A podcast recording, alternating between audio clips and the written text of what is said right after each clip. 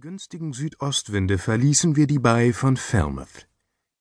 Mehrere junge Damen dieser Stadt, welchen unsere Offiziere nicht missfallen hatten, waren bis auf die letzten Felsen unter Pendennis Castle gegangen und wehten mit ihren Tüchern diesen Herren ein Lebewohl nach. Außerhalb der Bai erwartete uns Sir John Phillimore mit seiner Fregatte Thetis, fuhr eine Zeit lang neben uns und ließ seine gute Musik von Bügelhörnern blasen. Da der Wind etwas stark wehete, so wurde ich von der unglückseligen Seekrankheit heimgesucht und musste mich in einem jämmerlichen Zustande sehr bald niederlegen. 25. Juli 1825 Gegen drei Uhr nachmittags erhob sich ein geringer Wind. Wir benutzten denselben, um nach dem Leuchtturme von Boston zu steuern und diese Stadt womöglich heute noch zu erreichen. Der Leuchtturm liegt an einer felsigen Insel am Eingang der Bai von Boston und ist noch neun englische Meilen von dieser Stadt entfernt. In der Bai liegen ungefähr zwanzig Inseln. Nach langem Lavieren bekamen wir die Inseln mit dem Turme hinter uns, und da der Wind uns wieder entgegentrat, so mussten wir in dem Archipel abermals lavieren, um die Inseln zu umschiffen. Bei dem kurzen Wenden um eine derselben wäre die Pallas beinahe auf den Grund gestoßen, und es bedurfte des kalten Blutes von Captain Rück, um uns durch ein sehr schnelles Drehen aus dieser gefährlichen Lage zu reißen. Indes mussten wir in der Nähe einer Insel, die Long Island heißt, von neuem einen Anker auswerfen, um die Nacht über hier zu bleiben. Dieses geschah gegen sieben Uhr abends. Wir waren noch gegen sieben englische Meilen von Boston entfernt. Von unserem Ankerplatz aus hatten wir eine schöne Aussicht auf den Archipel und auf die Stadt, die wir auf einer Anhöhe über mehrere Inseln hinweg erblickten. Eine hohe Kuppel schien der höchste Punkt der Stadt zu sein.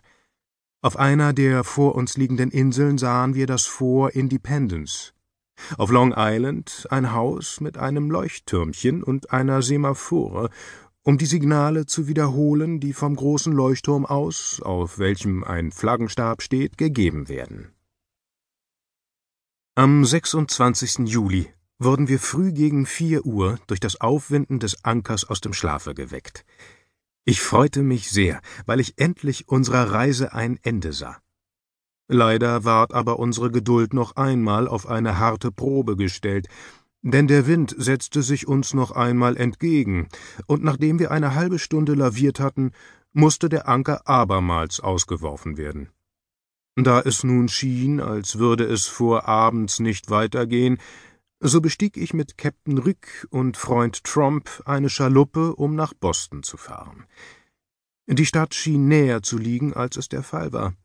Um acht Uhr verließen wir die Pallas, es war der siebenunddreißigste Tag, den ich mich an ihrem Bord befand, und steuerten zwischen den Inseln hindurch, ließen das Fort Independence zur Linken liegen und zur Rechten Governors Island, ebenfalls mit einem Fort. So näherten wir uns endlich Boston, dieser Wiege der amerikanischen Freiheit. Die Stadt, die sich auf einer Halbinsel kegelförmig erhebt, gewährte einen schönen Anblick. Wir wussten nicht recht, wo wir ans Land steigen sollten, also fuhren wir längs des Ufers hin, wo wir gute Quais vermissten, aber sehr viele Schiffe antrafen, die mit Aus- und Einladen beschäftigt waren. An einem langen Pier, The Long Wharf genannt, fanden wir eine Treppe und stiegen ans Land. Es war früh zehn Uhr, als ich meinen Fuß in Amerika auf ein breites Stück Granit setzte. Es ist unmöglich, das Gefühl zu beschreiben, das mich in diesem Augenblicke durchdrang.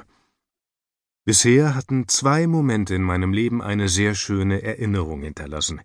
Der, als ich siebzehn Jahre alt nach der Schlacht bei Wagram das Kreuz der Ehrenlegion erhielt, der andere, als mein Sohn Wilhelm mir geboren war.